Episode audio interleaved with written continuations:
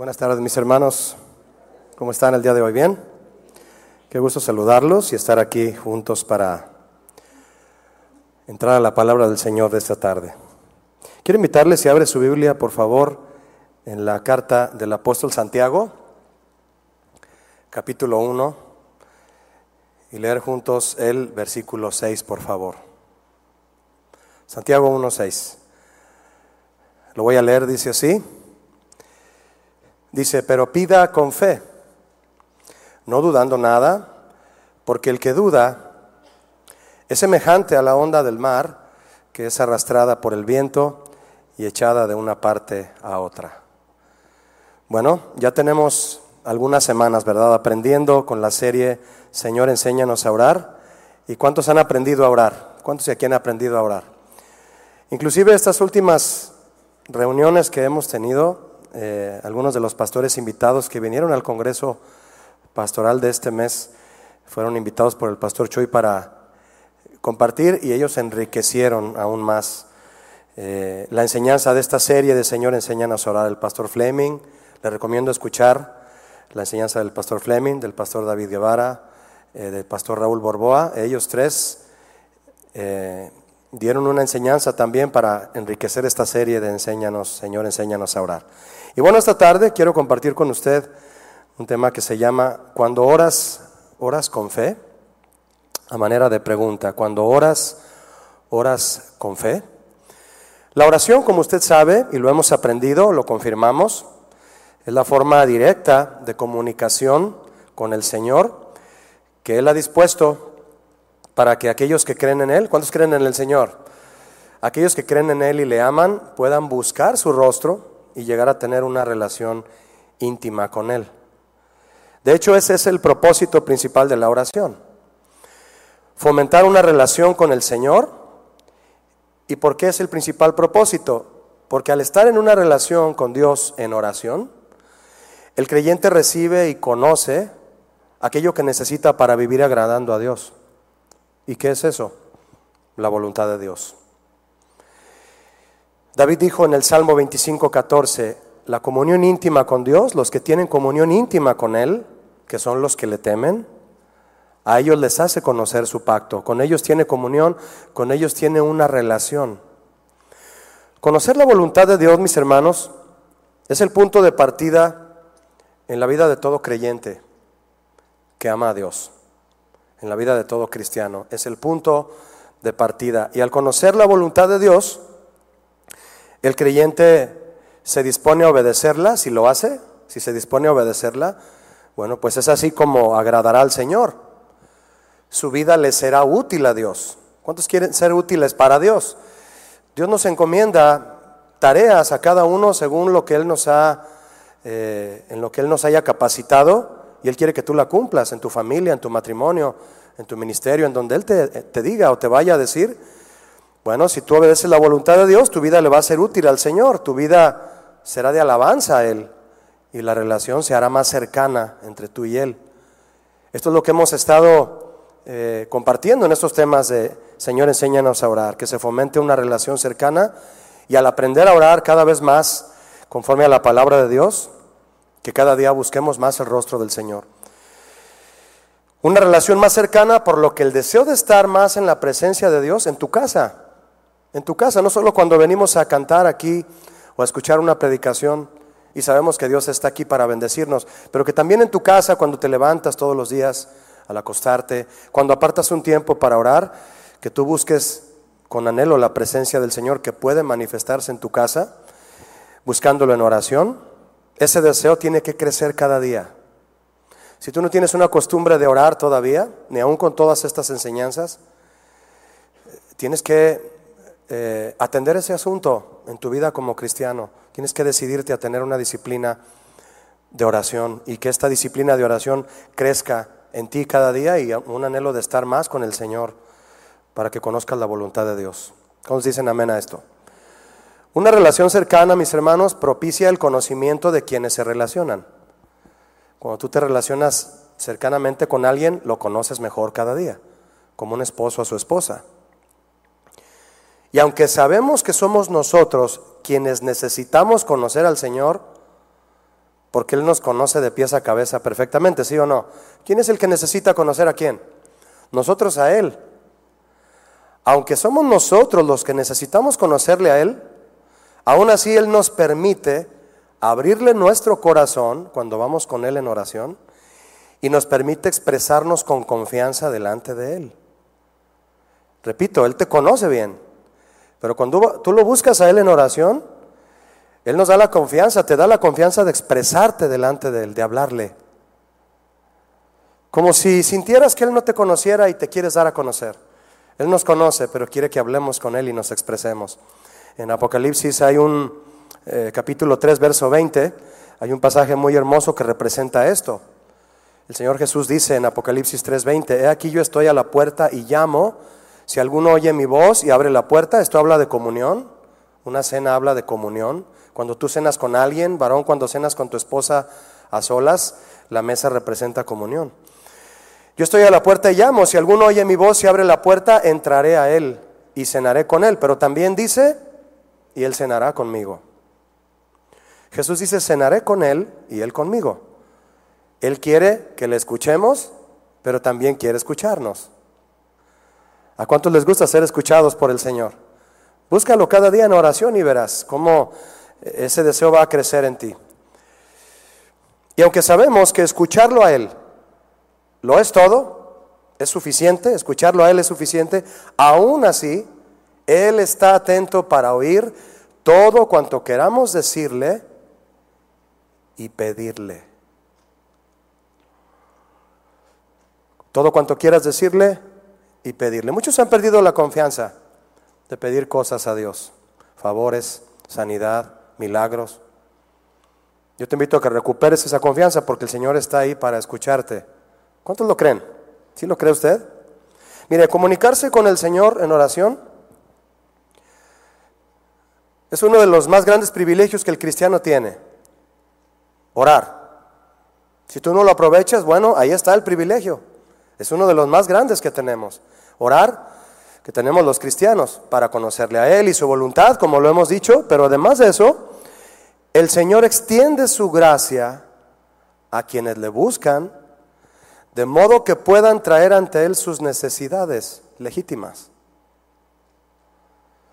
Las necesidades que realmente hay en tu corazón y que el Señor sabe que están en su voluntad, como dice el apóstol Juan, si le pedimos y nuestra petición está conforme a su voluntad, ¿qué va a pasar? Él nos oye y si nos oye, tenemos lo que pedimos. ¿Cuántos quieren tener lo que le piden al Señor? Sí. Julio, yo le he pedido una casa en Puerta de Hierro. Bueno, espérame tantito. Tal vez quiera dártela, pero es un asunto entre tú y Él. Que Él te diga, yo no te lo voy a decir. El Señor extiende su, gas, su gracia entonces, perdóname, eh, no solo para expresarnos ante Él, adorarle, también para pedirle. La cuestión es la siguiente, mis hermanos. Cuando tú pides, dice Santiago, pide con fe. No dudes. ¿Quiere leerlo conmigo otra vez? Santiago 1.6. El tema se llama entonces, cuando oras, oras con fe. ¿Cómo dice el verso que, que iniciamos? Santiago 1.6. Me acompaña, pero pida con fe. No dudando nada. Porque el que duda es semejante a la onda del mar que es arrastrada por el viento y echada de una parte a otra. Pedir con fe, no dudando nada. Esta es una de las áreas de nuestra vida de oración que en la que tenemos que estar seguros también, que cuando nos acercamos al Señor para pedirle algo, él está atento a lo que necesitamos.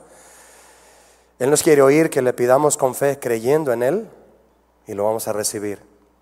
Mire, mi hermano, pedir con fe sin dudar nada no significa solo creer en la existencia de Dios. No se trata solo de que tú te acerques con Él a orar, a pedirle lo que necesitas, creyendo en que Él existe. Eso está bien, pero es solo el principio. Sino creer también en el cuidado fiel y amoroso que Él tiene para con su pueblo. Muchos creen que Dios existe, pero no creen que Dios cuida de nosotros. Y que está atento a nuestras necesidades. De hecho, las sabe antes de, antes de que le pidamos ya la sabe, pero quiere oírnos. Y eso incluye depender de Él, estar seguros de su cuidado amoroso y fiel, que Él nos cuida, depender de Él y confiar en que Él oirá y responderá nuestras oraciones. En otras palabras, debemos orar con fe. Dice Santiago, no dudes, pide con fe. ¿Cómo podemos saber si estamos o no orando con fe? ¿Usted cree que alguien llegue a hacer una oración mecánica sin que haya fe de por medio? ¿Cuántos creen que sí? Sí, podemos hacer oraciones mecánicas. Podemos repetir palabras una detrás de otra como costumbre y sin que nuestras oraciones realmente vayan con fe. ¿Cómo podemos distinguir cuando oramos con fe y cuando no? Quiero preguntarle algo a los que lo han experimentado y sé que hay algunos aquí. ¿Cuántos han experimentado el descanso y la paz de Dios al dejar las necesidades delante de Él en oración y esperar en su voluntad? ¿Cuántos? Muchos aquí, ¿verdad que sí? Yo le voy a decir por qué usted descansa después de orar. Déjame decirle por qué usted descansa después de orar. Aún con toda la lista de necesidades que a usted le faltan y usted las deja delante de Dios, usted descansa. Porque por más grande que sea su necesidad, usted descansa después de orar porque usted oró con fe. ¿Y por qué descansa? Porque la fe es certeza, es seguridad de lo que usted espera. ¿Qué está esperando usted? Lo que usted le pide al Señor. Y como usted tiene certeza de lo que usted espera, usted descansa. Cuando hay certeza en el corazón de un cristiano, su alma no se altera. No se altera. No se preocupa. No no se llena de ansiedad. Si hay certeza en tu corazón, lo cual es fe. Así lo dice Hebreos. La fe es la certeza de lo que se espera y es que la convicción de lo que no se ve. Cuando tú oras con fe, descansas porque hay una certeza en tu corazón de que llegará lo que tú esperas. ¿Significa eso que siempre el Señor nos dará todo lo que le pedimos? Ya sabemos que no. Nos dará lo que está en su voluntad. Y eso nos bendice más que estar afanados pidiéndole algo que no nos conviene. Cuando usted le pide a ese compañero de confianza, si puede pasar por usted para ir juntos al trabajo, a las 7 de la mañana tiene que pasar por usted, el hecho de que usted conoce a su compañero, a esta persona, y usted sabe que es amable, responsable, puntual, eso a usted le da la certeza de esperarlo. Y usted descansa pues no hay la más mínima preocupación de que usted llegará tarde al trabajo. ¿Sí me expliqué? Usted tiene certeza. Y por la definición de Hebreos 11.1, que estamos aquí desglosando, entendemos también que tener fe es estar convencidos de que el Señor proveerá lo que realmente necesitamos, aunque nuestros ojos aún no vean la provisión, aunque no la veas. ¿Por qué? Porque la fe es la convicción de qué? De lo que no se ve. Lo necesitas, lo pides, no lo ves, pero tienes convicción. Y si está en la voluntad de Dios va a llegar. ¿Cuándo? El Señor sabrá. Y con paciencia lo recibiremos. ¿Cuántos dicen amén a esto? Por eso es la pregunta, mi hermano. Cuando oras, oras con fe. Vamos más adelante, mire. Ciertamente la fe es primeramente y ante todo para creer que el Señor, Dios, es Señor. Para ser salvos, somos salvos por medio de la fe. Porque creemos, tenemos la salvación por fe. Ahorita somos salvos por fe, porque aún no estamos en el cielo. ¿Cuántos ya están en el cielo? Nadie, somos salvos por fe. Cuando estemos en el cielo, ya no vamos a ser salvos por fe, vamos a ser salvos en realidad. ¿Sí me explico o no? Pero usted ahorita aplica su fe porque el Señor le ha regalado su salvación. Lo sacó del pecado, me sacó a mí del pecado y somos salvos porque creemos en Él y que un día vendrá o si morimos nos iremos con Él y seremos salvos, es decir, estaremos con Él. La fe es primeramente y ante todo para creer que el Señor Dios es Señor, para creer que Él vive, que Él reina, que Él salva. ¿Cuántos tienen fe para esto? De hecho, estar alabando al Señor con estas canciones hay que echar mano de la fe. Para creer que Él vive, que Él sana, que Él reina, que Él salva. que está con nosotros y nos ama. Debemos vivir con certeza y convicción de esto. Vivimos en la fe, vivimos por fe. Es la primera y más importante aplicación de nuestra fe. Pero también la fe, cuando oramos, debemos y podemos aplicarla para creer que Él suplirá todo lo que nos falta conforme a sus riquezas en gloria en Cristo Jesús. ¿Cuántos lo creen así también? Amén. También la fe es para pedir y creer. Dice Santiago, pide, pero pide con fe. No dudes. Si no, no esperes recibir algo. Alguien podría preguntarse, ¿podría alguien orar y que sus oraciones sean expresadas sin fe? ¿Qué piensa usted? Jesús sabía cuando estuvo aquí en la tierra y escuchaba a líderes religiosos y a otra gente religiosa, los escuchaba orar en las esquinas públicamente, él sabía quiénes levantaban oraciones sin fe, es decir, oraciones sin la intención legítima de clamar sinceramente al Señor por su misericordia o por las necesidades del prójimo. No levantaban sus oraciones con esta intención. Había otras intenciones. Era gente que creía en la existencia de Dios, sí. ¿Sí? ¿Creían que Dios existía? Sí. Pero gente que no recibía respuestas a sus oraciones y mucho menos el galardón de su presencia al no buscarle con sinceridad de corazón. Entonces, ¿se pueden hacer oraciones sin echar mano de la fe? Sí. Mateo 6.5. Si gusta leerlo conmigo o ahí en la pantalla, en Mateo 6.5 dice lo siguiente. Jesús hablando, enseñándonos a orar. ¿Cuántos quieren seguir aprendiendo a orar? Dice el Señor Jesús, y cuando ores, piense bien en esto, cuando ores, no seas como los hipócritas, porque ellos aman el orar en pie en las sinagogas es decir, dentro de la iglesia, les gusta orar dentro de la iglesia. ¿Está bien orar dentro de la iglesia? ¿Cuántos creen que está bien? Sí, acabamos de orar con el pastor Sergio. Acabamos de orar hace unos momentos entre canto y canto de alabanza y adoración. Le decimos al Señor con nuestras palabras eh, lo que le queremos expresar. Oramos dentro de la iglesia. Pero Jesús habla de aquellos que aman orar en pie en las sinagogas y en las esquinas de las calles, pero para ser vistos de los hombres para que otros los oigan y los vean. Ahí ya se desvió el propósito, ¿verdad? ¿Habrá fe en esas oraciones? ¿Sí o no? ¿No? No, porque la fe no te lleva a eso. La fe verdadera no te va a llevar jamás a buscar a Dios solamente para ser visto por los demás o levantar una oración. No tanto buscar a Dios, sino levantar una oración solo para ser visto por los demás y mostrar una faceta religiosa.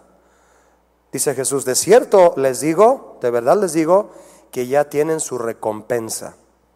En tiempos de Jesús entonces, y aún hasta hoy, hay quienes echan mano de las oraciones públicas para aparentar espiritualidad. Son personas que hoy en la actualidad les gusta orar eh, cuando hay otras personas, pero no se encierran en su cuarto, cierran la puerta y no oran a su Padre que está en lo secreto para que Él los recompense en público. Quieren ser recompensados al orar en público. No, no, no, no. No echan mano de la fe en sus oraciones y las hacen públicas para aparentar espiritualidad. Jesús dijo de ellos, ya tienen su recompensa. ¿Cuál es la recompensa de aquellos que levantan sus oraciones con intereses personales, por imagen, por apariencia? Porque también eso implica, mi hermano, levantar oraciones sin fe. Si no hay fe en tu oración, va a haber otra intención.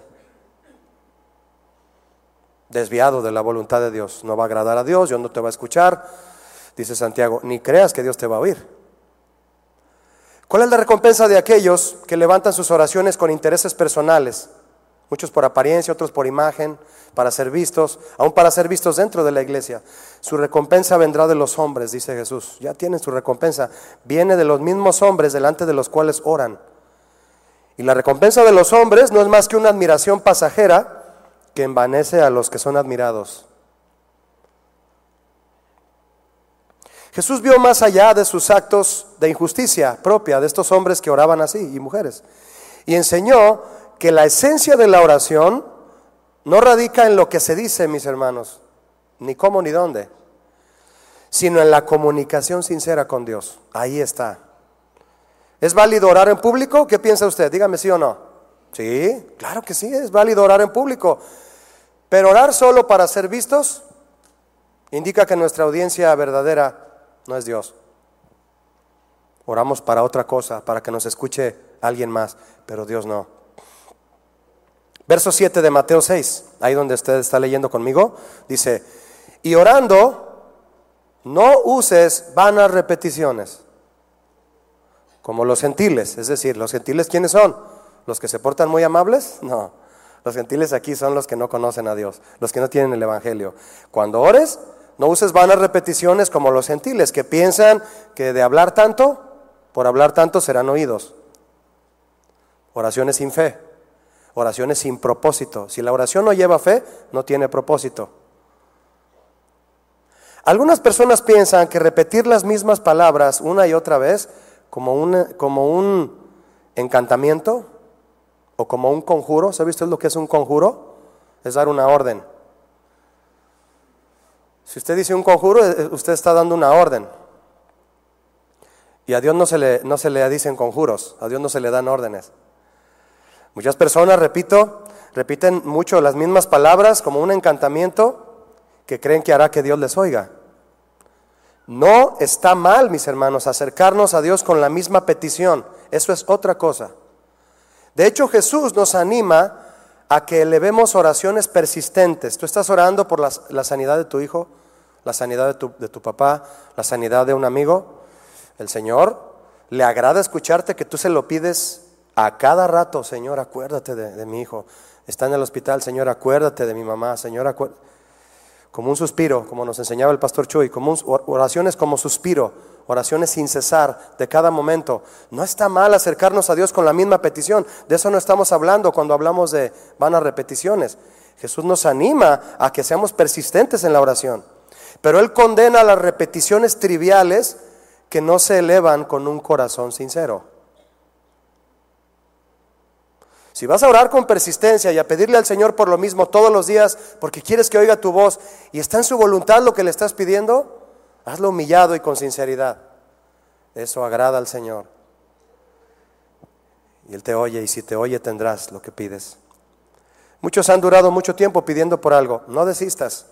Ahí está el Señor escuchándote. Nunca se ora demasiado si nuestras oraciones son sinceras. Nunca. Nunca pienses que oras demasiado si oras con sinceridad. Orar sin cesar, mi hermano, llena el corazón de la presencia de Dios momento tras momento y te hace un cristiano completo. La fe es la sal en la oración. La fe es la sal en la oración. Cuando el Señor demandaba ofrendas de animales, para Él era inaceptable un sacrificio que no llevara sal al quemarse en el altar. Inaceptable. Levítico 2.13 habla de este requerimiento del Señor. Levítico 2.13 habla de eso. Dice lo siguiente, y sazonarás. Mire qué interesante está aquí esto. Y sazonarás. Déjeme decirle que en algunas de las ocasiones, no en todas, cuando era un holocausto, se quemaba por completo el animal y todo era para ofrecerlo a Dios. Pero en algunas ocasiones eran sacrificios de cierto tipo, de tal forma que al quemarse cierta parte del animal, como la grosura, la grasa y las vísceras, otras cosas como esas. Parte del animal era compartida al sacerdote para que comiera. ¿Usted cree que al sacerdote le gustaba una pierna de cordero sin sal? ¿Cuántos de ustedes se han comido un filete de arrachera sin sal? Ay, ¿por qué levantan la mano, mis hermanos? No se crea. Me vas a decir, porque estoy malo de los riñones, Julio, y no puedo comer sal. No, yo estoy hablando del sabor. ¿Le sabe igual que con sal? Aquí mi hermano movió la cabeza y parecía que se le iba a salir la cabeza de no, jamás. Se lo pongo más sencillo. ¿Usted le ha dado un sorbo, una cucharada fuerte a unos frijoles de la olla sin sal? jamás saben igual. Y sazonarás con sal toda ofrenda que presentes. Toda. ¿Cuánta? Toda. Y no harás que falte jamás de tu ofrenda la sal del pacto de tu Dios. Es decir, lo que tú y yo quedamos. Tú y yo quedamos en lo siguiente, cúmplelo. Vas a ponerle sal. En toda ofrenda tuya ofrecerás sal. El hecho, mis hermanos, de que una ofrenda llevara sal representaba aspectos y lecciones muy importantes del Señor para con su pueblo debido a las propiedades de la sal. La sal penetra, cura y preserva, al igual que la palabra del Señor, penetra, cura y preserva el corazón humano. Pero además la sal sazona, produciendo sabor y aroma agradables en el sacrificio. Por eso le preguntaba a usted si usted había probado un pedazo de carne sin sal o simplemente eh, cualquier platillo que lleva sal por costumbre, pruébelo sin sal. Así como usted le saben unos frijoles sin sal, así le sabe al Señor las oraciones sin fe. De igual manera, así le saben a Él. ¿Qué dice Hebreos 11.6? ¿Me acompaña a leerlo? Hebreos 11.6. Dice la palabra de Dios. Pero sin fe, ¿qué va a pasar? Usted lo conoce. Es imposible agradar a Dios, porque es necesario que el que, ¿qué? ¿Me ayude en voz alta? El que se acerca. ¿El que se acerca cómo? En oración. El que se acerca cómo? En oración. También en adoración. Es necesario que si te acercas a Dios como en oración, debes creer que le hay y que es galardonador de los que le buscan. Primeramente, sin fe es imposible agradar a Dios. Sin sal es imposible que al Señor le agrade tu sacrificio. Sin fe, sin la seguridad plena de quién es Él, de su poder y de su amor, no estás seguro de, su, de, de, quién es Él, de su poder y de su amor, en tu mente y en tu corazón, tus oraciones no llegarán al tercer cielo. Por eso insisto en lo que dice Santiago, pida con fe, no dudando nada. Pidan con fe y no duden. La fe es esa certeza de quién es el Señor, de su poder y de su amor en tu mente y en tu corazón. Eso es fe entre muchas, entre muchas otras explicaciones, mi hermano. Pero si no hay eso en tu corazón, tus oraciones no serán escuchadas por Dios. Dice el verso, porque es necesario. ¿Quién lo necesita? ¿El Señor o nosotros? nosotros. Es necesario que el que se acerca a Dios crea que le hay. Creer que le hay. Es una frase que significa mucho más que solo saber que Dios existe. Si nos acercamos al Señor en oración, la necesidad de creer que le hay es la necesidad de conocerlo. Esa es la necesidad de creer que le hay, de conocerlo, no solo de saber que existe,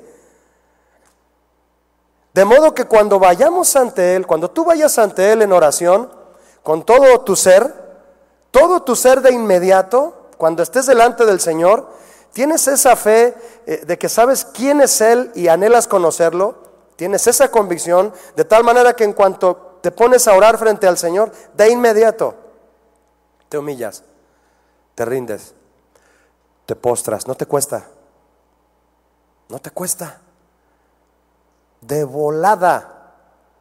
Es el griego eso. Te postras, te humillas, te rindes y te entregas al Señor. No te tardas. No estás ahí buscando qué decirle al Señor y se te va el tiempo viendo el reloj. Pues quiero orar un ratito, pero no sé qué hacer, no sé qué decir y ya se me hizo tarde para el trabajo. Uf. No, de inmediato caes rendido, humillado y postrado ante Él, plenamente consciente de quién es Él. Él es el que es. ¿No? ¿Usted lo conoce? ¿En serio? Si usted le preguntara al Señor, ¿quién eres, Señor? ¿Cuánto tiempo cree usted que Él se tardaría en responderle esa pregunta? Si usted le pregunta a Él, ¿quién eres, Señor? ¿Cuánto Él se va a tardar en responderle esa pregunta a usted? ¿Sabe cuánto tiempo se va a tardar el Señor en responderle a usted la pregunta, ¿quién eres Señor? Toda la vida. Toda la vida. Necesitamos toda la vida y la vida eterna para conocerlo. ¿Me explico o no? Es por eso que cuando Moisés preguntó al Señor en Éxodo 3:14, ¿qué le preguntó Moisés al Señor? Señor, cuando descienda a Egipto y me pregunten quién me envía, ¿qué les voy a decir? Lo estaba, apenas estaba sabiendo quién era, con la zarza ardiendo. Apenas el Señor se estaba presentando ante él. Moisés, Moisés, Moisés, Moisés. Qué hermoso, ¿se imagina? Y él volteó y vio la zarza y lo llamó a su ministerio. Vas a ir a Egipto y vas a librar a mi pueblo. Y vio que era el Señor, pues cómo no, un manojo ahí todo seco sin consumirse. Quítate las sandalias, me vas a conocer. Esta es tierra santa. ¿Y quién me envía, Señor? Diles que te envía yo soy.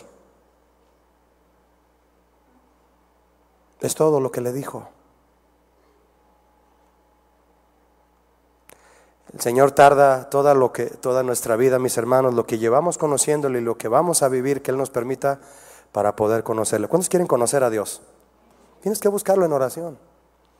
Y ahí en oración decirle, Señor, ayúdame a entender tu palabra, lo que escucho en la iglesia, lo que leo.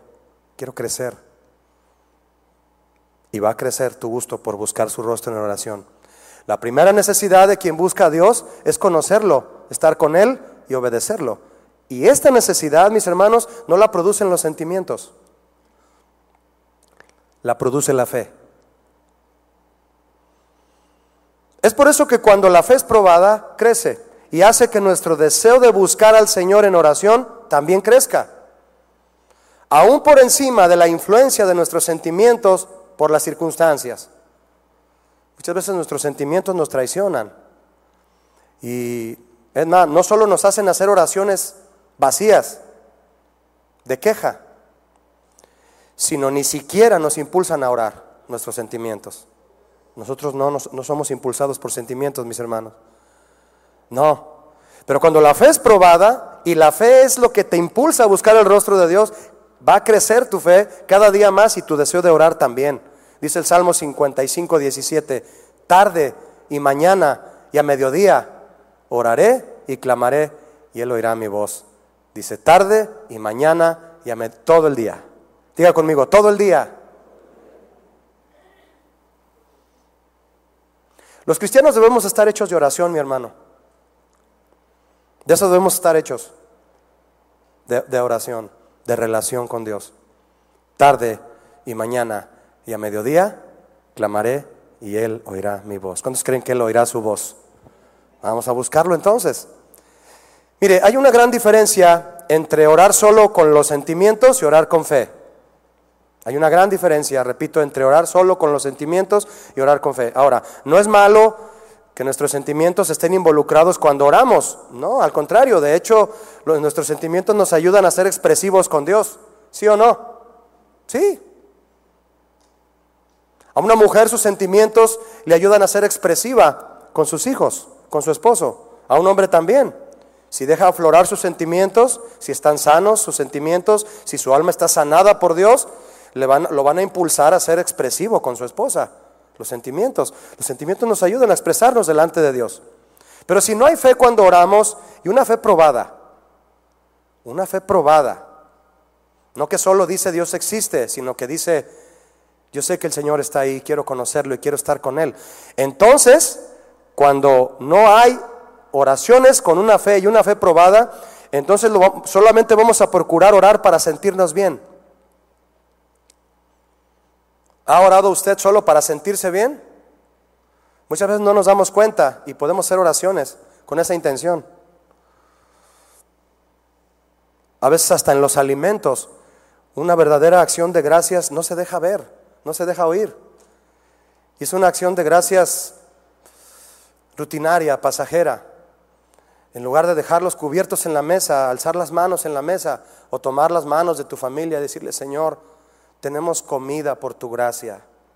Tenemos alimento aquí porque tú eres bueno. Gracias, Señor, por este pan que está en mi mesa. Te bendecimos con todo nuestro corazón. Gracias por darnos de comer. ¿Cuántos oran así? Yo sé que hay muchos de aquí que oran así.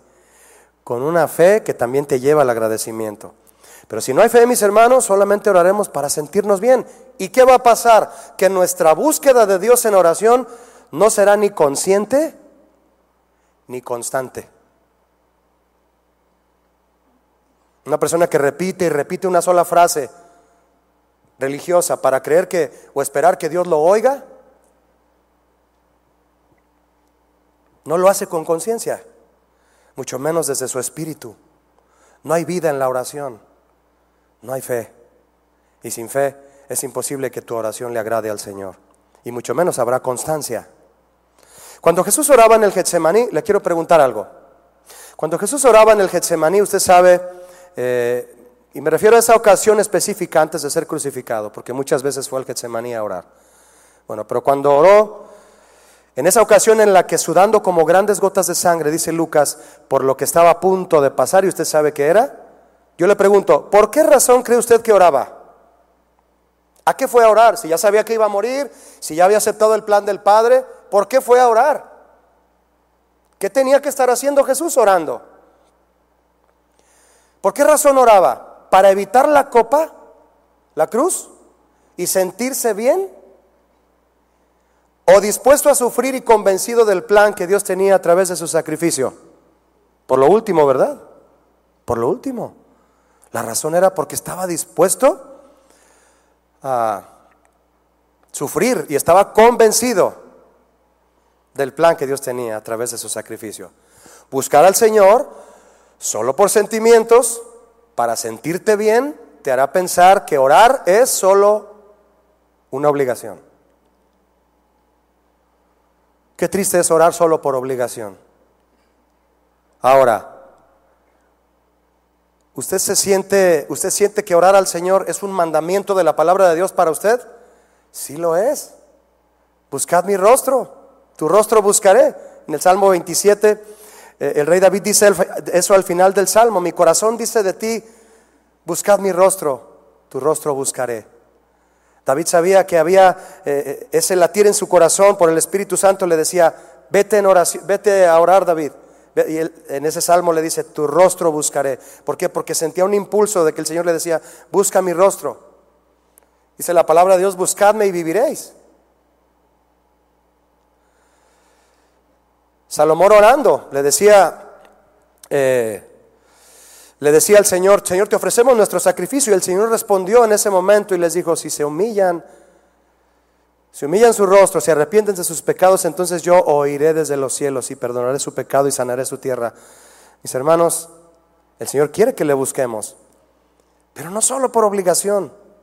Le repito, buscar al Señor solo por sentimientos, para sentirnos bien, nos hará pensar que orar es solo una obligación, pero buscar al Señor con fe, creyendo que le hay, con el deseo de conocerle, estar con Él y obedecerle, eso te hará saber que orar es una necesidad. Amén, mis hermanos. Es una necesidad. Ve conmigo otra vez a Santiago 1, por favor, versos 6 y 7.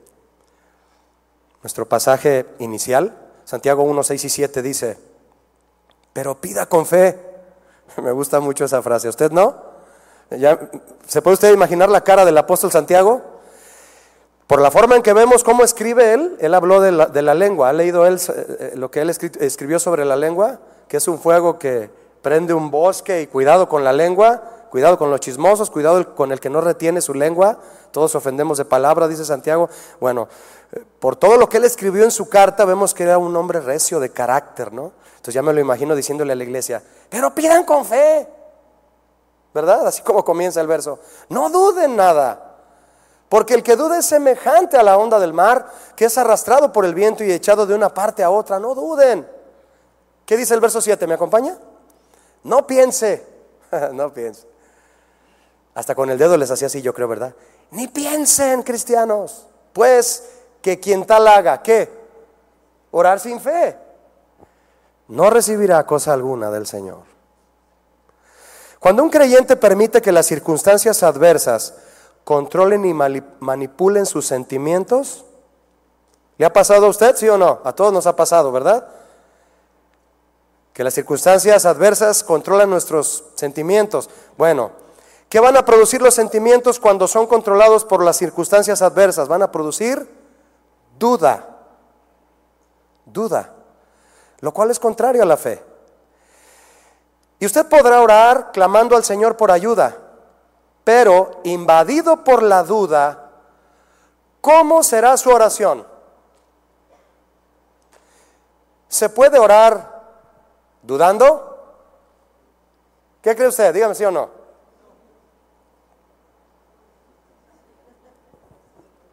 ¿Recuerda a los discípulos en medio de aquella tempestad en el mar?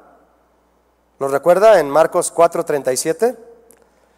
La tempestad sobre ellos los hizo dudar de lo que Jesús les había dicho. ¿Qué les había dicho? Eh, en el verso 35 de Marcos 4. ¿Qué les había dicho? ¿Qué les dijo antes de zarpar? Eh, y de estar en ese mar eh, bravo en donde ya estaban sufriendo la tempestad, ¿qué les había dicho? Vamos a pasar al otro lado. ¿Sí les dijo eso o no? ¿Quién lo dijo? Por lo tanto, ¿iban a pasar, sí o no? Sí, ¿cómo no? Imagínense a Jesús rascándose la cabeza a medio mar. Este, ¿qué creen? Nos vamos a hundir. Y no vamos a llegar al otro lado. Así que vete inflando unas llantas, Pedro. Vamos, vamos a regresar de donde venimos. Qué absurdo, ¿no? No, vamos a pasar al otro lado. Y una vez que lo dijo, tranquilamente se durmió. Como un bebito de un año, acabándose de tomar el biberón, con los cachetes rojitos así, rosaditos, quieto ahí. ¿Qué me hace el mundo? Nada, ¿verdad? Marcos 4:37. Pero se, levanta, se levantó una gran tempestad del viento y echaba las olas en la barca, ¿se imagina? Se estaba eh, haciendo agua la barca de tal manera que ya se anegaba la barca. 38. Y él estaba en la popa. Yo creo que se metió ahí abajo de alguna lona, ¿verdad? Durmiendo sobre un cabezal. Y le despertaron y le dijeron, Maestro, ¿no tienes cuidado que perecemos? Yo le pregunté, ¿se pueden hacer oraciones sin fe? Yo creo que sí. ¿Ha reclamado, perdón, ha orado usted así alguna vez al Señor? Señor, ¿qué no ves que estoy sufriendo? Señor, ¿qué no ves lo mal que me está yendo? Señor, y hasta cierras los ojitos y los aprietas. Señor, ¿qué no ves que hoy no vendí nada? Te dicen el 9, ahí donde trabajas, no he vendido nada. ¿Qué no ves que hoy no vendí nada, Señor? ¿Qué no ves que me duele? ¿Qué no ves? ¿Qué no ves que perecemos? ¿Te importa, Señor? Los discípulos le dijeron, Maestro, ¿no tienes cuidado que perecemos en plural? O sea, tú también te vas a morir, Jesús. Lejos de ser una petición, maestro, ¿no tienes cuidado que perecimos, que perecemos? Nos estamos, nos vamos a morir aquí. Lejos de ser una petición, ¿no le parece más bien un reclamo? ¿Cierto o no? La duda nos hace reclamar con temor, pero la fe nos impulsa a pedir con confianza. ¿Reclamas con temor? o pides con confianza. Señor, hoy no vendí nada, pero tú vas a proveer. ¿Verdad? Ah, pero saliste a trabajar, tampoco digas que te quedaste ahí en la hamaca, ¿verdad? Y tampoco, yo no, usted sabe a qué me refiero.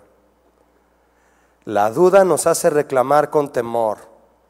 La fe nos impulsa a pedir con confianza. ¿Qué prefiere usted? Al decir perecemos en plural, las circunstancias los hicieron dudar y asegurar que si la tempestad no se detenía, hasta el mismo Señor Jesús podía morir. ¿Qué tal? Dejamos que las circunstancias dominen nuestros sentimientos y estos nos hacen dudar. Y la duda nos hace cuestionar al Señor en aspectos serios y delicados como lo son su señorío y su soberanía. Cuestionamos al Señor. Y ponemos en tela de duda su cuidado para con su pueblo. No me estás cuidando, Señor. ¿Estás viendo la tempestad? No me estás cuidando. Dice el verso 39 de Marcos 4, y levantándose reprendió al viento y dijo al mar, calla, enmudece. Y cesó el viento y se hizo grande bonanza. Qué bonito, ¿no? Y les dijo, ¿por qué estáis así? Imagina la sonrisa con la que volteó. ¿Por qué me despiertan? Casi, casi les dijo eso, ¿no? ¿Por qué me despiertan? ¿Cómo? ¿No tienen fe? ¿Por qué me piden algo sin fe? ¿Por qué me piden que los libre de la muerte sin fe? No, así no es la cosa. Así no. Yo le pregunto a mi hermano, a usted que está aquí. ¿Respondió el Señor Jesús su petición, aunque ésta iba llena e impregnada de duda por el control de las circunstancias sobre sus sentimientos? ¿Sí? ¿Lo salvó? Sí, porque el Señor es bueno. Sí, pero además les dio una gran lección. Les dijo, ¿por qué dudan? ¿No tienen fe? Me pidieron algo, pero yo no vi ni una gota de fe en ustedes. A los discípulos la duda los hizo olvidarse del poder y del cuidado de Jesús sobre sus vidas y los impulsó a exigirle a Jesús egoístamente que los salvara. ¿Se acuerda a uno de los ladrones en el Calvario? ¡Ey! Si tú eres el Hijo de Dios, ¿qué le dijo? Sálvate y sálvanos a nosotros. Él no sabía quién era Jesús. Es más, ni le constaba quién era Él. Y aunque no iba a hacer nada, porque nada hizo Jesús, ya estando en la cruz Él no iba a hacer nada. Él solo iba a morir. Ese era el plan ahí. Ya todo lo que Él debió de haber hecho de milagros ya lo había hecho. En la cruz no iba a hacer nada. Él se iba a dejar morir. Ese ladrón no tenía ni la menor idea de quién era Jesús. Y de que sí podía bajarse y de que sí podía salvarlo. Su petición, su comentario era egoísta. Era egoísta. Cuando hay duda, mis hermanos, nos volvemos egoístas. Pedimos solo para nosotros y ni siquiera recibimos. Pero cuando hay fe, pensamos en los demás. Qué controversia, ¿no? El Señor contestó su petición, aunque egoístamente le pidieron que los salvara, sin fe. Eso produce la fe. En Santiago 1.8 el apóstol expresa parte de lo que usted y yo hemos leído, donde dice pidan con fe. En el verso 8, Santiago expresa la consecuencia de dudar. ¿Quieres saber cuál es la consecuencia de dudar? Santiago 1.8, el hombre de doble ánimo es inconstante en todo lo que hace. Sus caminos es todo lo que hace. ¿Quiere orar? Es inconstante. ¿Quiere ir a la iglesia? Es inconstante. ¿Quiere alabar a Dios? No persiste quiere hacer algo en el ministerio, no persiste, no es constante. Porque es de doble ánimo. Un día está aquí, otro día está aquí. Un día dice, sí Señor, otro día dice, no lo sé Señor. No lo sé, no estoy seguro. Por eso hay inconstancia, resultado de dudar. Por eso es como la ola del mar. La duda, mis hermanos, nos aleja de la personalidad de Jesús. La personalidad de su calor, de su cuidado y de su soberanía. Pero la fe nos impulsa a conocerlo más y a ser mejores cristianos, mejores hijos de Dios, pues. ¿Usted quiere ser mejor cristiano? ¿O usted cree que cuando se convirtió al cristianismo usted es cristiano y ya, lo que ustedes, lo que ustedes en Cristo ahorita ya es suficiente? No, tenemos que crecer, crecer, crecer. Vaya conmigo, si es tan amable, a la segunda carta de Pedro 1.5. La fe nos impulsa a conocer más al Señor. La fe es probada, crece, nos hace crecer a nosotros y crece nuestra relación con Él y crece nuestro deseo de conocerle y obedecerle. En segunda de Pedro 1.5, Pedro exhorta a los cristianos a crecer. ¿Cómo? ¿Cómo crecemos, mi hermano? Alimentando la fe. Entonces, ¿cómo se alimenta la fe, Julio? ¿Usted tiene fe? Es decir, ¿usted tiene certeza de lo que espera? ¿Qué espera? La salvación, entre muchas otras cosas. ¿Tiene convicción de lo que no ve? Sí, porque ¿cuántos saben que Jesús está en este lugar? Pero no lo vemos. ¿Cuántos saben que el Espíritu Santo está aquí? Pero no lo vemos. Tenemos convicción de lo que no vemos. Tenemos fe. Al alimentar esa fe, tú y yo crecemos, nos hacemos mejores cristianos. Mira lo que dice Pedro en segunda carta 1.5. Ustedes también poniendo toda diligencia. ¿Qué es diligencia? Disciplina. Échale ganas. No te quedes dormido cuando es hora de buscar a Dios. No pierdas el tiempo en otras cosas cuando pudieras aprovecharlo haciendo otras que te hacen crecer más en tu fe. Diligencia. Disciplínate. Por esto mismo, dice Pedro, añadan a su fe, ¿qué le van a añadir a su fe? Virtud. Y a la virtud añádanle qué, mi hermano? Conocimiento. Tú le añades conocimiento a lo que tú ya crees. ¿Cuántos creen que Jesús es el Señor? Añádele conocimiento más de Jesús a eso. Ponte a leer Hebreos y sacerdocio del Antiguo Testamento. Vas a conocer más al sumo sacerdote Jesús. Como un tema de cientos que hay en la Biblia que hay que estudiar y que te llevan a crecer. Si ya tienen fe, les dice Pedro, añádanle virtud. ¿Qué es virtud? Escúcheme, es bondad, valor y excelencia moral. Es decir, sean maduros.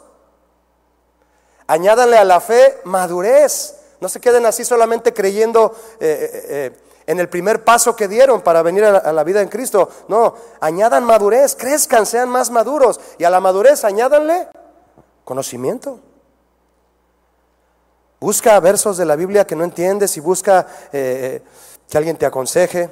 Ven al Instituto Bíblico ahí en tu casa, escucha las predicaciones de las series del pastor Chuy, de otros pastores de las casas de oración. Hay conocimiento, ahora sí mi hermano, que para aventar para arriba. Por eso no paramos, por la gracia de Dios, ¿verdad? Y nos llenamos de conocimiento y nuestra fe crece, crece, crece, crece. Y tu deseo de buscar a Dios, ¿qué va a pasar? Crece, crece también. Y tu deseo de buscarlo, de estar con Él y obedecerlo, igual manera crece. Cuando la fe es probada, eso sucede, va a crecer. Y la prueba de ello es que demandará de nosotros más entrega y más conocimiento. Conocimiento que nos protegerá de dudar del cuidado de Dios. No dudes del cuidado de Dios. Si pides, pide con fe. Cuando el Señor libró a su pueblo de Egipto, a Israel, camino a la tierra prometida, los pasó por el desierto, usted lo sabe, y estando ahí, aún después de haber visto el poder de Dios liberarlos, las diez plagas. No creían lo que Dios podía hacer por ellos cuando ya estaban en medio del desierto. Y a muchos les costaba creer realmente que los llevaría a una tierra donde fluiría leche y miel. Les costaba creerlo. Le decían a Moisés, ¿para eso nos trajiste al desierto? ¿Para morir aquí? Quemados, calcinados en la arena. Mejor regrésanos. Estábamos mejor allá haciendo ladrillo comiendo ajos, cebollas, puerros y pepinos. No queremos leche y miel. Esto no es cierto. No, no nos estás llevando a ningún lado, Moisés. Y su clamor por libertad, mis hermanos, y provisión, su clamor por libertad y provisión se convirtió en un clamor condicional.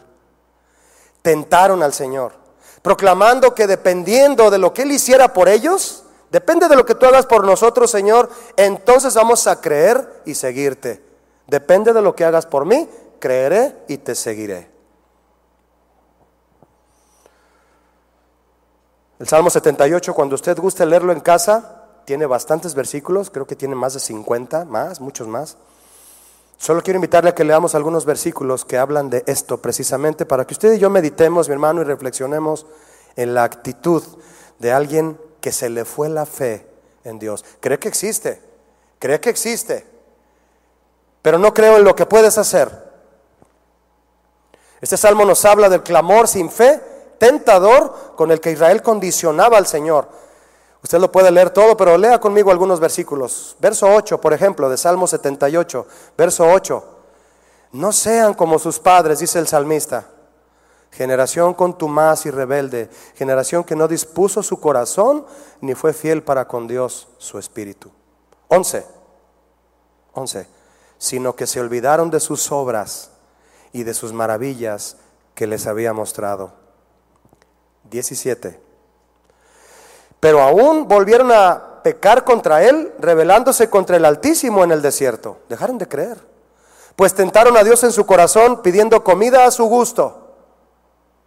Comida a su gusto. Quiero esto, Señor. Y si no me lo das, eso no es fe.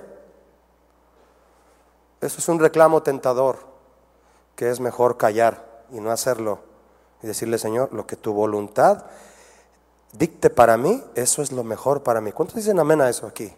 Si tú estás pasando eh, eh, un tiempo de oración, de clamor al Señor en el que estás esperando un milagro de Él, de algo fuerte, de algo que necesitas, siempre cierra tu tiempo de oración diciéndole, después de haberle dicho, Señor, yo creo en un milagro, pero díselo como Jesús, tú puedes pasar de mí esta copa, Señor, pero, pero no se haga mi voluntad, sino la tuya.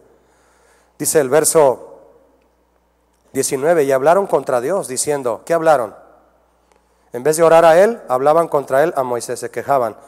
El que tiene duda no le habla a Dios. La mayoría de las veces va y se queja con los hombres y murmura, hasta de Dios murmura.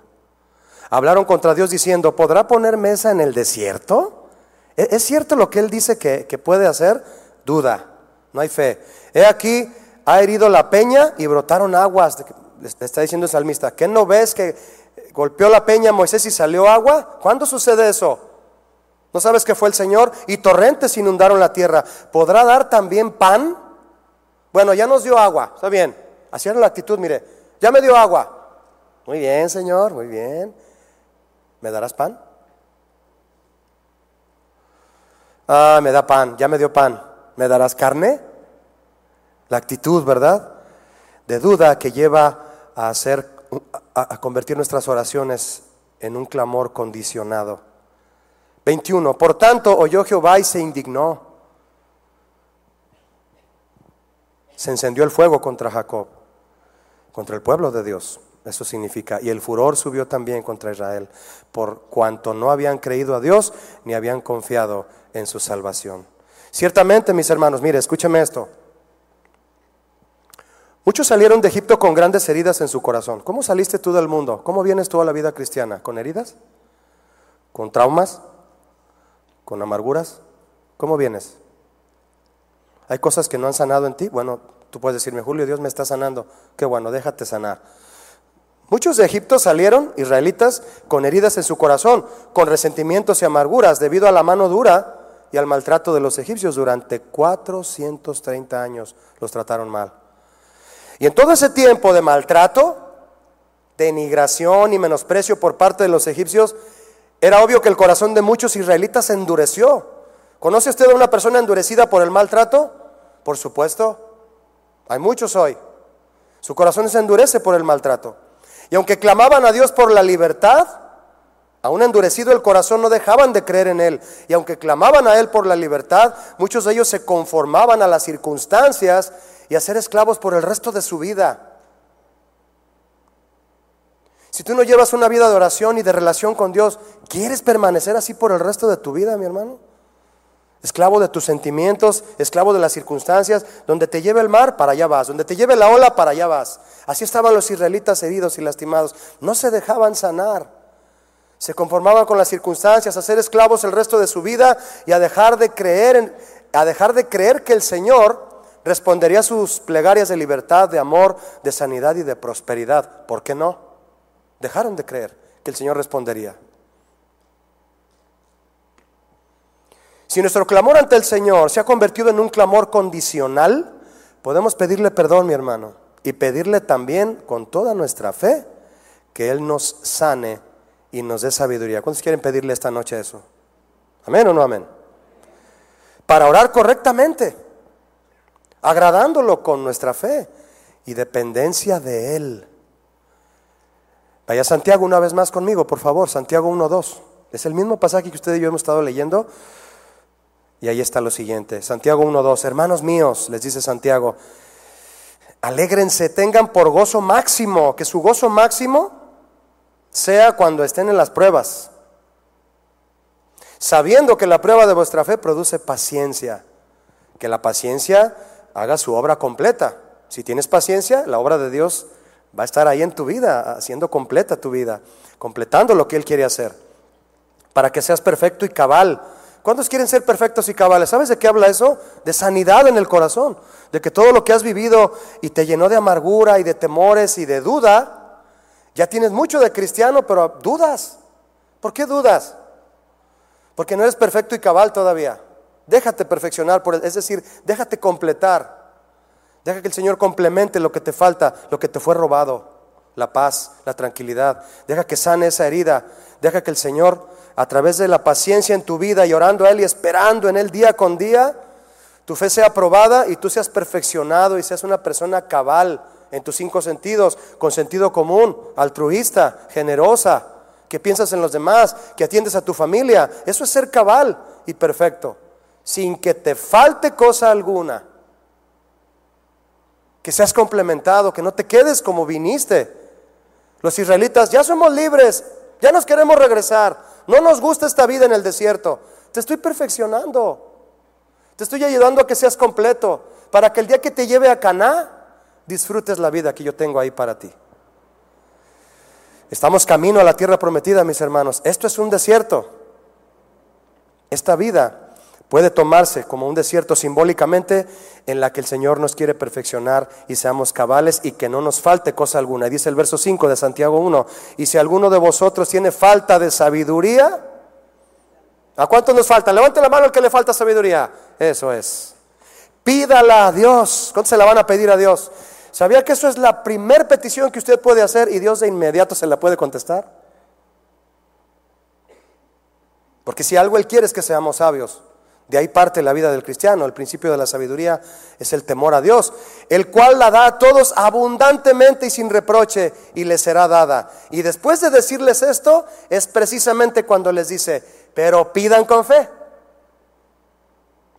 ¿Qué? Lo que sea. En este caso, sabiduría pero podemos pedir con fe lo que necesitemos que esté en la voluntad de Dios. Siempre hay que aclarar eso, ¿verdad? No dudando nada para que no sea semejante a la onda del mar que es arrastrada por el viento y echada de una parte a otra. Entonces, mis hermanos, dos opciones para terminar y orar aquí juntos. Dos opciones que Pablo les ofreció a los filipenses. En el 4.6, 4.6 de Filipenses les dice lo siguiente y con esto terminamos. No estén afanosos por nada. Háganle saber al Señor sus peticiones con oración y ruego. ¿Y con qué más? Con acción de gracias. A eso nos impulsa la fe, mis hermanos. A orar y rogar delante del Señor con acción de gracias. Entonces, Pablo aquí les está dando dos opciones. Tienen dos opciones. Estar afanados por las cosas que necesitan ansiosos, preocupados, estresados y darle vuelta en su mente a la lista de necesidades, retroalimentando más y más el afán y la ansiedad en su alma. O número dos, traer ante el Señor todas sus necesidades, orando y rogando a Él con paciencia y respeto y dándole gracias por todo. ¿Cuántos quieren orar así esta noche? Yo quiero invitarte a que nos pongamos de pie y busquemos al Señor un momento en oración, ¿te parece? Y también en adoración. Cuando oras, mi hermano, oras con fe. Cierra tus ojos junto conmigo. ¿Qué te parece si juntos hacemos una oración? Quiero invitarte que cuando cierres tus ojos le hagas saber al Señor lo que tú necesitas. ¿Quieres hacérselo saber? Solo basta con cerrar tus ojos, creer que le hay. Y una última cosa, mi hermano, que Él es galardonador de los que le buscan. Si tú crees que Él es galardonador de los que le buscan, esto significa, mi hermano, que cuando oras, no solo debes de creer que el Señor es, Él es el que es, sino que también podemos y debemos creer, sin permitir una gota de duda, que Él galardona a los que le buscan, a los que creen que le hay y que Él responde las oraciones. Si tú lo crees, levanta tu voz y dile, Señor, perdóname esas ocasiones cuando yo he levantado mi voz, Señor, condicionadamente a ti. Perdóname esas actitudes. Yo quiero aprender a orar, Señor. Tú nos estás enseñando a orar. Nos estás enseñando, Señor, a, a poner todo delante de ti con sabiduría. Y el apóstol Santiago dice, ¿necesitas sabiduría? Pídala a Dios, el cual dará abundantemente y sin reproche. Y dile, Señor, haz la obra. Haz la obra que comenzaste en mí, porque sé que la vas a terminar. No me vas a dejar así para que yo sea perfecto y cabal, con sentido común, con entendimiento, con conocimiento de ti, Señor, para que todos los días que yo me disponga a buscar tu rostro, este amor por ti, por tu presencia, por tu conocimiento, crezca y crezca y crezca en mí mientras mi fe es probada y crece también junto con mi espíritu, Señor. Gracias. Levanta tus manos y dile, Señor, oro con fe esta noche delante de ti. Creo en todo lo que prometiste hacer en mi vida, en mi familia, en mi matrimonio, en mi iglesia. Creo en todo, Señor. Creo que tú puedas hacer un milagro en esta necesidad que tengo. Creo, Señor, en todo lo que eres capaz de hacer. Si por tu pueblo, Señor, enviaste diez plagas, abriste el mar, eh, hiciste brotar agua de la roca, hiciste eh, caer carne, Señor, y pan del cielo también, las, las godornices, las godornices, Señor, en ese sentido, Padre. ¿Por qué voy a dudar de ti? No quiero ser como la, la, ola del mar que es llevada de un lugar a otro por el viento. Quiero ser guiado por tu Espíritu Santo. Dame sabiduría, Señor, para buscarte como es debido. Con tus ojos cerrados, vamos a decírselo así, Señor. Permíteme buscarte como tú quieres que te busque.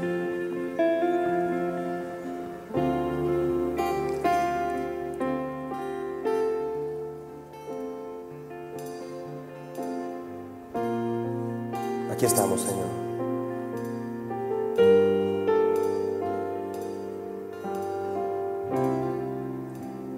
Dile con nosotros. Quiero buscarte a ti con todo mi corazón. Gracias, Señor. Según tu ordenanza y no en mi razonamiento. Díselo otra vez. Quiero buscarte a ti con todo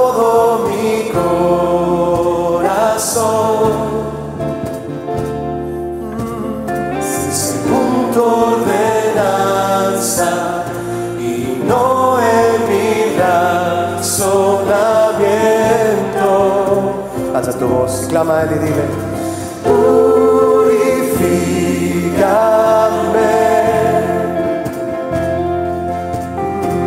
santifícame.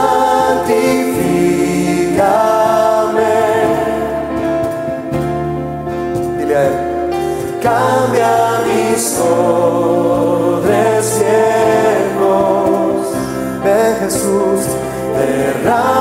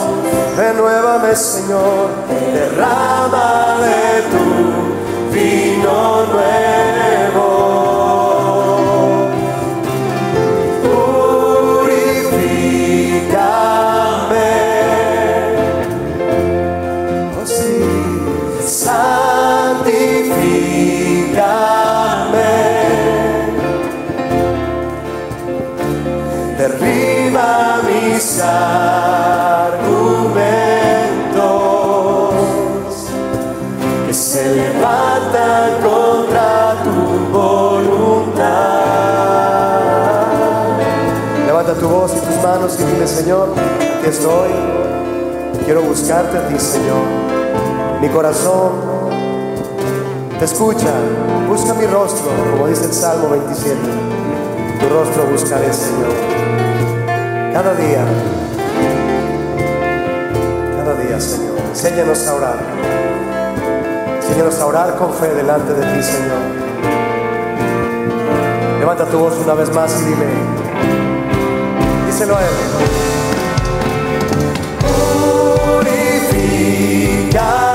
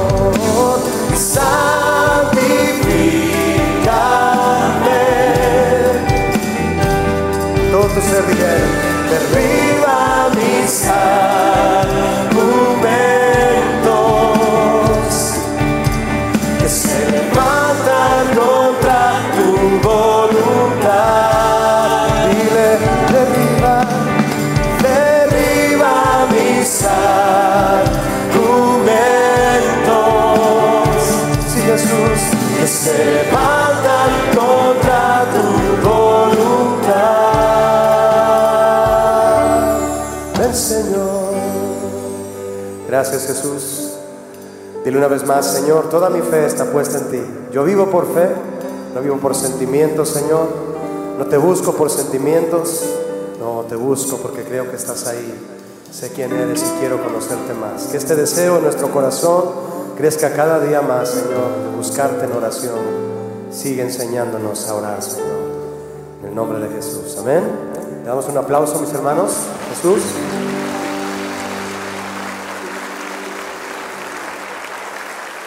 ¿Cuántos confían en la palabra de Dios entonces? Antes de despedirnos, ¿por qué no cantamos al Señor y le decimos juntos esta alabanza? Le otro aplauso fuerte a Él y vamos a cantárselo. Aplaudiendo.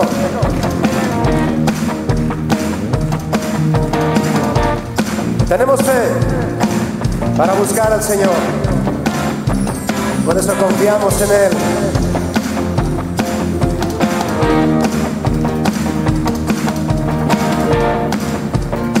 Dilo con nosotros.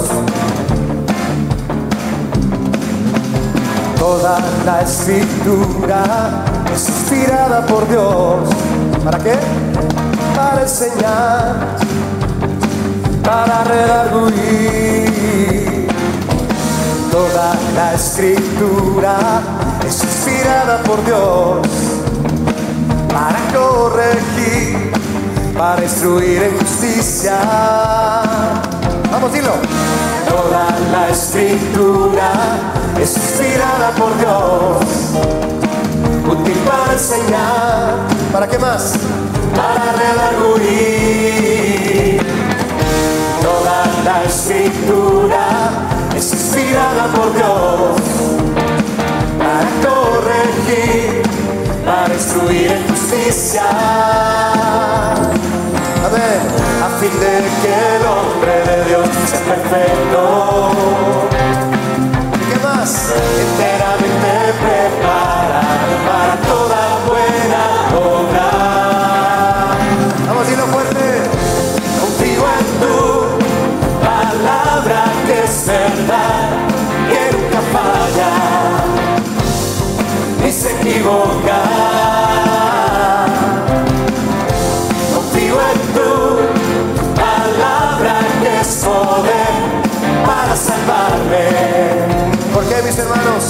Con la fe puesta en Cristo Jesús. Aplaudiendo doble, todos. Amén. Confiamos en ti, Señor. Díselo aquí, dile. Toda la escritura es inspirada por Dios, útil para enseñar y para redarguir sin duda es inspirada por Dios para corregir, para instruir en justicia. Dile otra vez. Toda la escritura Toda. es inspirada por Dios para que continuar enseñar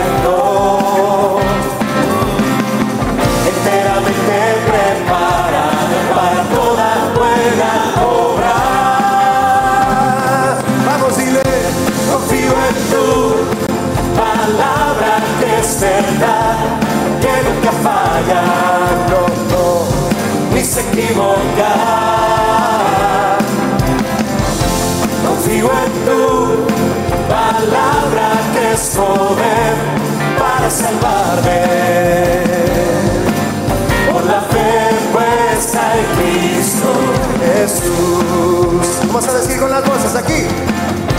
confío en tu palabra que es verdad, que nunca falla. Oh, no. ni se equivoca.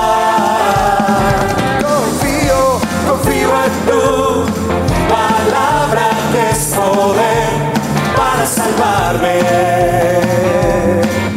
Por la fe puesta en Cristo, Jesús. Vamos a aplaudir. Creemos en ti, Señor. Tenemos fe en ti, Jesús.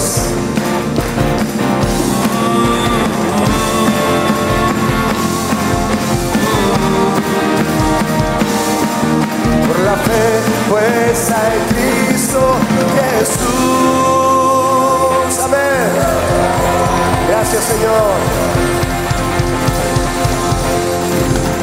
Amén.